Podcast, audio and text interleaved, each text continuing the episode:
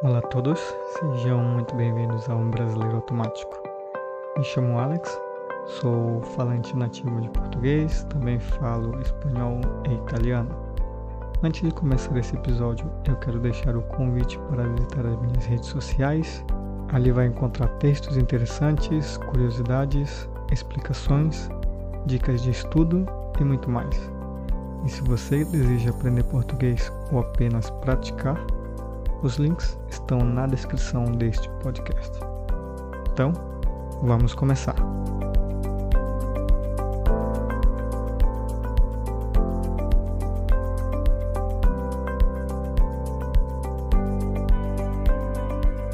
Bom, antes de dar início no tema do nosso podcast de hoje, não se esqueça de se inscrever no canal, deixar o seu like para que mais pessoas possam estar conhecendo a língua portuguesa ou português brasileiro.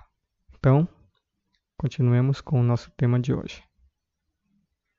E no tema de hoje, é, irei apresentar para vocês, principalmente para aqueles que estão iniciando o aprendizado da língua portuguesa, o presente do indicativo.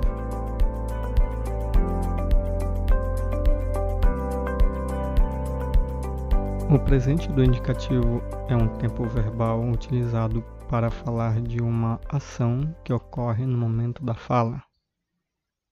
Assim, ele permite situar o tempo presente indicando uma ação habitual, uma verdade ou características do sujeito. Pode também ser utilizado para falar de ações que acontecerão no futuro próximo. Além dele, há também o presente do subjuntivo. Vejamos alguns exemplos de verbos no presente do indicativo. Por exemplo, eu estou muito feliz com ela. Eles aprendem todos os dias nas aulas. Nós dividimos a comida. Vejamos agora como ficaria a conjugação de verbos regulares no presente do indicativo. Para os verbos regulares, que apresentam uma conjugação fixa, o presente do indicativo possui as seguintes terminações: primeira conjugação, segunda conjugação e terceira conjugação.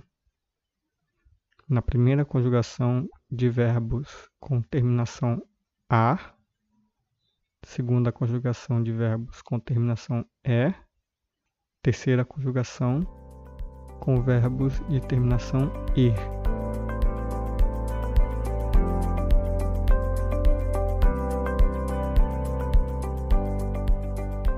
Vejamos ah, alguns exemplos de verbos regulares no presente do indicativo. Por exemplo, o verbo falar com a terminação a. Por exemplo, eu falo, tu falas, ele, ela, você fala, nós falamos, vós falais, eles e elas, vocês falam. Segundo verbo, verbo beber, terminação e, conjugação, eu bebo, tu bebes, ele, ela, você bebe, nós bebemos, vós bebeis, eles, elas, vocês bebem. Terceiro verbo, dividir, terminação i. Eu divido, tu divides, ele, ela divide, ele, ela, você divide, nós dividimos, vós dividis, eles, elas, vocês dividem. Esses são exemplos de verbos com as terminações a, e, i. Na primeira conjugação de terminação a, as terminações finais são o, as, a, amos, as, an.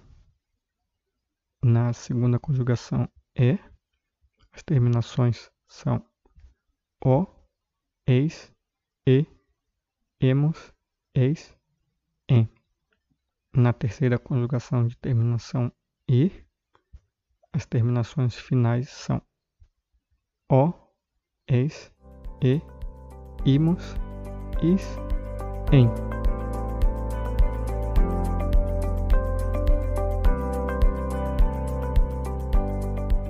Vejamos a conjugação do verbo ser no presente do indicativo. Bom, diferente dos regulares, os verbos irregulares apresentam terminações diferentes. Bom, para nós compreendermos melhor, vejamos a conjugação do verbo ser, que é um verbo irregular, no presente do indicativo. Bom, um verbo ser, no presente do indicativo, eu sou, tu és, ele, ela, você é, nós somos, vós sois, eles, elas são. Bom, com esse exemplo, podemos notar a diferença nas terminações fixas dos verbos regulares. Presente do indicativo e presente do subjuntivo. O presente é um tempo verbal que também é conjugado no modo subjuntivo. Contudo, no modo indicativo, ele é usado para indicar uma ação habitual que ocorre no momento da fala. Por exemplo, eu abro a janela. Está ocorrendo no momento em que estou falando. Já no presente do subjuntivo, além de ser usado para indicar uma ação presente, pode também indicar uma ação futura. Costuma ser empregado para expressar desejos e hipóteses, sendo acompanhado pelo termo que. Exemplo: esperamos que ele abra a janela, esperamos que ele abra a porta, Esperamos que ele feche a cortina.